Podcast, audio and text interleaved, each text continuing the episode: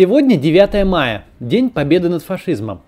Сегодня подходящий день, чтобы поговорить о том, как вообще такое могло случиться, что целая европейская страна и достаточно продвинутое на тот момент немецкое общество вверглось в состояние, в котором оно принялось массово истреблять людей в лагерях смерти, а также устроило войну, в которой погибли от 55 до 70 миллионов человек по разным оценкам. Каковы обстоятельства, что ввергли мир в страшные жернова Второй мировой войны? Что привело нацистов к власти в Германии? Разговор об этом у нас не получится без отсылки к началу века. Мы не будем сейчас подробно останавливаться на Первой мировой войне. В российской общественной памяти эта война просто утонула под всеми последующими трагедиями, хоть и стоила нашей стране не меньше миллиона жизней. Для Европы Первая мировая стала совершеннейшим ужасом. Ведущие страны, в первую очередь Англия, потеряли до трети ВВП. По континенту прокатились социальные революции и гражданские войны. Рухнули российская, австро-венгерская, германская, османская империи. Все это на фоне индустриализации и урбанизации, принявших с конца 19-го начала 20 века лавинообразный характер. Крестьяне массово едут в города, те стремительно растут – растут рабочими окраинами и трущобами. Вы, конечно, слышали историю Джека Потрошителя. Знаменитый маньяк орудовал ровно вот в таком вестнике нового мира, лондонском районе Уайт-Чеппел. В русской литературе хорошо описана Хитровская площадь, так называемая Хитровка, страшная трущоба, пристанище бандитов и нищих. Такими хитровками и Уайт-Чеппелами, а заселенными очень бедными, очень неблагополучными вчерашними крестьянами, а нынче фабричными рабочими, прирастают европейские города – Страшная война, все потрясения с ним связанные, пандемия и испанки, ложится на почву радикальной смены мироустройства. Аграрное общество окончательно уступает индустриальному. Именно пролетариат, городской житель, спешащий по утрам за станок, формирует весь образ 20 века. Индустриализация и ее сравнительно высокие требования к человеческому капиталу по сравнению с сельским хозяйством приносят массовое образование. Фабричный рабочий может расписаться в ведомости, прочитать инструкцию, а значит может читать и газеты. У него есть рабочий день, как следствие есть свободное время. Аудитория СМИ, а значит среда распространения новых идей, еще недавно доступных единицам, покрывает весь социум. Рождается то, что впоследствии назовут массовое общество – Всеобщая информированность влечет всеобщий запрос на участие. Горожанин, читающий газету, уже не готов, как вчера, неграмотный крестьянин, делегировать решение аристократии или политическому эстеблишменту. Он хочет, чтобы учитывали его мнение, чтобы его слышали. Он хочет голосовать на всеобщих выборах, наконец. Именно к этому времени относится как распространение всеобщего избирательного права, так и первое организованное движение за эмансипацию женщин. Новый горожанин живет небогато, живет в стесненных, часто антисанитарных условиях.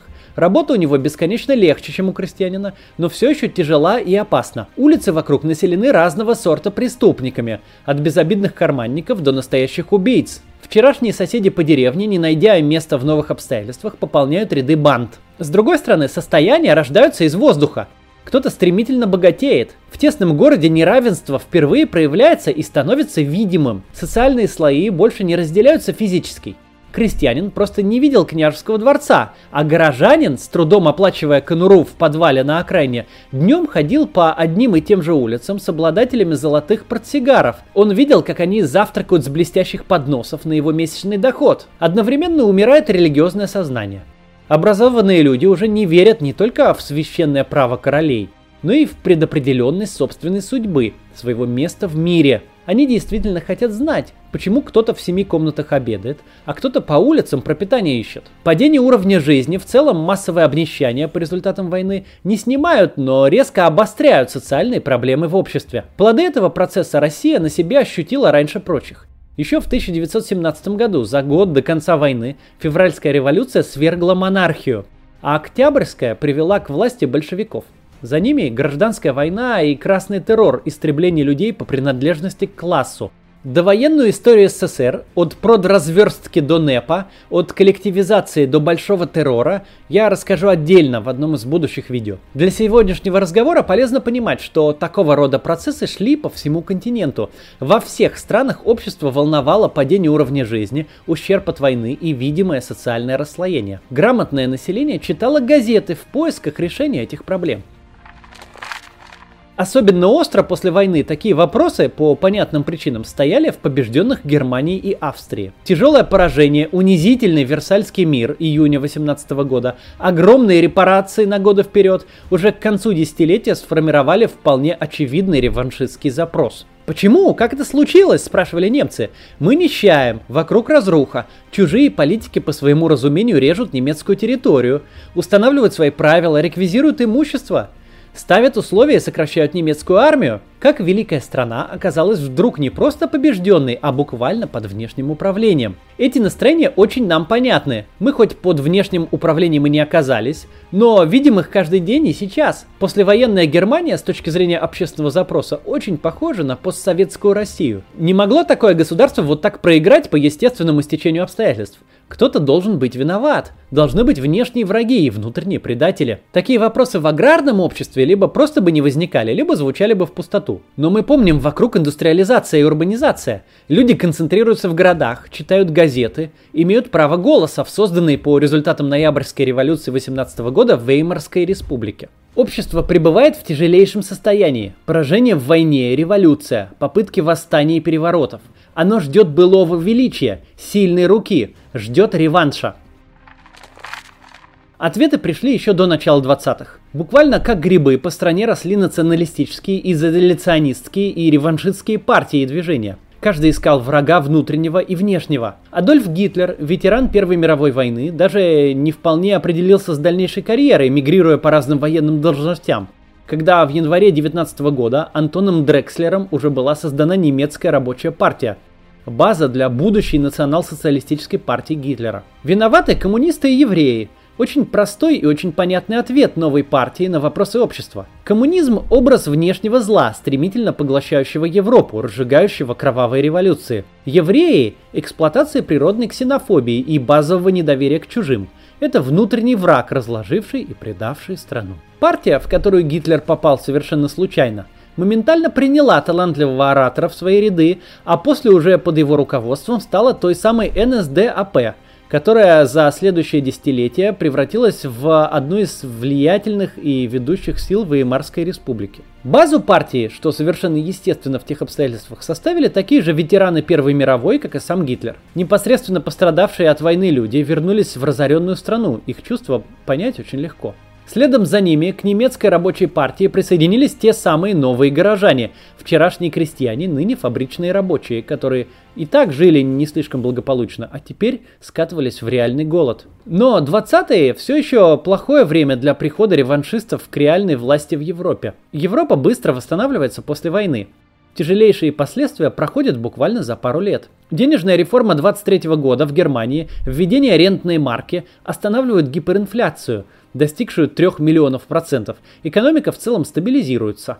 Еще быстрее растет промышленность, за ней рабочие места и благосостояние. Партия Гитлера уже очень сильна к середине к концу десятилетия, уже имеет собственные СМИ и штурмовые отряды – но у нее все еще нет достаточной поддержки в обществе. На парламентских выборах 24 года НСДАП получает 3% голосов, а в 1928 году 2,6%. Это уже очень могущественная, но в реальном политическом поле маргинальная сила. Обстоятельства работают не в ее пользу. Реваншистские настроения вступают в конфликт с очевидным ростом уровня жизни. Все меняется в 30-е.